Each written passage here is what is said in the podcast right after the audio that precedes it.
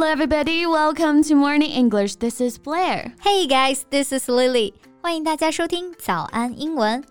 贝贝，我有一个在美国留学的朋友啊，最近他在考驾照，这一听就感觉不简单啊，有故事是不是？确实是闹了笑话。She was too nervous when she took the driving test. 地标线啊明明是向左转嘛，但她太紧张了，她就问考官 turn left。 然后考官就说 right，然后你猜怎么着？She turned right. Yeah, so no doubt she failed the test. Oh, poor girl, but it was not her fault. 因为 right 这个词确实是有歧义啊，既可以表示向右边呢，也可以表示哎你说的对。嗯，确实啊。那除了 right, you are right 这些，还有哪些英文表达是可以表示你说的对呢？Well, there are actually a lot of alternatives for that. 那为了避免误会，也为了帮我朋友下次重考能顺利拿到驾照，Yes，那我们今天呢就来跟大家介绍一下你说的对，哎，有哪一些替代方法呢？Let's go. So, one of the sentences that we commonly use is there you go. There you go. 这是一句非常常用的口头禅啊。It has the meaning that you go to the right answer or you finally got the right answer. 比如说，哎，你说的没错。嗯，对啊，这个 there you go 的意思其实还蛮多的。嗯，比如说给别人递东西的时候，就可以说 there you go，给你啊。 或者教别人这个东西怎么操作的，教完了之后，there we go，so easy，就表示看很简单吧。Yeah，there you go 啊，说的对。Hey Lily，have you ever been to 三亚？Yes，the blue sea sparkle like a real jewel there. It's one of the most marvelous cities.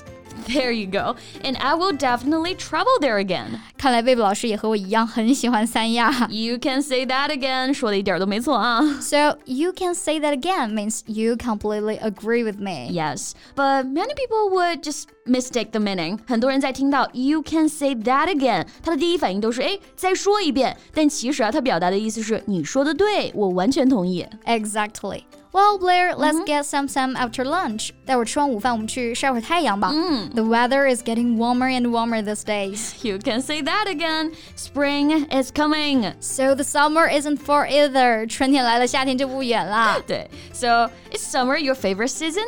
I will say I love summer. 我最喜欢的就是夏天了。Me too. 哎，刚刚还说到了一个 I'll say，其实呢也是一种表示赞同，你说的对这个意思。嗯，而且表示赞同的语气很强烈啊。嗯，The hot pot we had yesterday was delicious. I'll say, and the lemonade was good. I will say, I'm gonna order the lemonade again. It's time to treat ourselves to a cup of drink after a day's work. yeah, now you're talking. 正和我一样，工作了一天，我们确实应该搞点喝的犒劳一下 自己啊。right. So now you're talking is used to show what someone has just said is a good idea。对，所以听到 Now you're talking，哎，这句话的时候，大家千万不要理解为是你正在说话啊。So it will make people laugh off their head，会让别人笑话的。没错。Then let's see some examples that we may use it. If we go shopping together and I choose a nice dress which is perfectly suitable for you, then you will say. Now you're talking. Now you're talking. 哎，或者我们今天讨论吃什么，然后问你吃辣椒炒肉怎么样啊？你肯定就会说 Now you're talking。确实啊，我出去吃饭必点的辣椒炒肉。And how about going to the cinema and having barbecue this weekend? Now you're talking. 吃烤肉看电影啊，正合我意。and there is another expression we can use to emphasize that you already know and agree with something that someone has just said. You are telling me. Yes，就是这句。You are telling me。那这句话呢，可以用在已经知道别人讲的这件事情，而且对这件事情呢表示同意的时候，意思就是嗯，说的对。这还用说？对，比如说今天大家工作都很忙嘛，这时候我跟贝贝说一句，All of us are really hard working today。